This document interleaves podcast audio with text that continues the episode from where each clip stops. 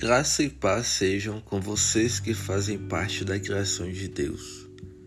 O verso-chave da mensagem de hoje está em Gênesis capítulo 1, versículo 1, que diz: No princípio, Deus criou os céus e a terra.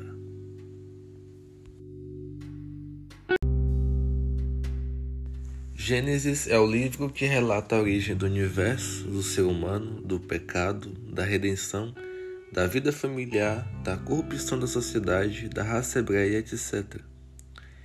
No primeiro capítulo, do verso 1 ao 25, apesar de não ser o foco do autor do livro, que é Moisés, explicar detalhadamente a sua origem, ele fala sobre a história do universo, como ele foi formado e quem o formou, Deus. Em seguida, relata a criação do homem, Gênesis 1, 26 a 31 e 2, 18 a 24 e como Deus conferiu autoridade a ele para governar esta terra. No capítulo 3 da história da criação, continuando a exposição da criação do homem, fala sobre a tentação e a queda. No começo, Deus criou tudo com pureza e santidade. Mas Adão profanou a obra do Senhor quando não tomou conta de sua esposa, quando desobedeceu a ordem expressa do Senhor para não comer do fruto proibido. Sim, foi Eva quem foi enganada.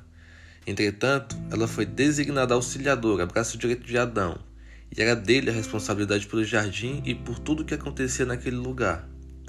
Alimentado pelo egoísmo, pelo narcisismo, pelo desejo de ser como Deus, ele ignorou a ordem de Deus, o único mandamento do Senhor para a raça humana até então, e deu ouvidos à mulher enganada e pecou. Desobedeceu o Criador, profanou aquele santo lugar, pecou e caiu. No princípio, Deus criou todas as coisas, tudo em perfeita ordem, em harmonia. Não havia dor nem pranto, não havia tristeza, e o homem podia andar com Deus e ter um relacionamento de pai e filho sem reservas, sem limitações, sem véus ou divisões. Era um relacionamento aberto, no sentido de não haver limitações. O homem era amigo de Deus. Porém, esqueceu-se de quem Deus é e olhou para o Deus que havia em seu coração pecou e caiu. E nós, por fazer parte de, de, sua descendência, já nascemos culpados. Já nascemos caídos com essa natureza adâmica a qual estamos presos. Essa natureza que nos leva a pecar contra Deus, a desobedecê-lo. Pela desobediência de um, todos nos tornamos desobedientes. Pelo pecado de um, todos nos tornamos pecadores. E há na Bíblia poucas verdades maiores que essa. Somos pecadores desde que nascemos, desde que nossas mães nos conceberam, como escreveu Davi, no Salmos 51, verso 5. Já nascemos em pecado e, portanto, carentes de salvação.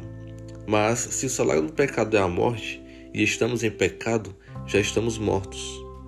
Pode o morto voltar à vida sozinho? A resposta é óbvia: não. Jesus é quem nos vivificou. Ele que eras a palavra por meio de quem tudo se criou. Ele, sendo Deus, se fez carne e habitou entre nós. Nos ensinou, comeu e chorou. Foi homem como a gente. E através do seu sacrifício nos libertou da escravidão do pecado e pagou com sangue o preço pelas nossas almas. Nos concedeu o perdão pela fé nele. E essa fé não é dada a qualquer um. É dom de Deus, dada somente aos eleitos, aos escolhidos. Lembre-se que muitos foram chamados, mas pouco escolhidos. Então oremos para que estejamos entre os escolhidos, porque uma vez mortos em pecado, fomos vivificados pelo sangue do Cordeiro Imaculado, para já não mais ser escravo dos nossos prazeres carnais, mas para sermos escravos da luz, viver pelo Espírito, trabalhar para o reino e glorificar o nome do Criador, que no princípio criou os céus e a terra.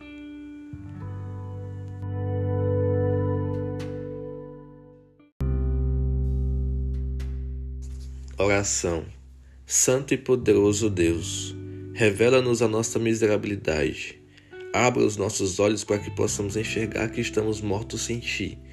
Dá-nos o entendimento de que somos pecadores que não merecem o sacrifício de Jesus. Faça-nos entender que se hoje podemos ter um relacionamento contigo, não foi por mérito nosso, foi pela tua misericórdia e pela tua graça. Então, Dá-nos um coração grato e um espírito generoso para compartilhar dessa bênção, dessa graça, com os que ainda não te conhecem verdadeiramente, que ainda não sabem que tu és o nosso Criador e Redentor.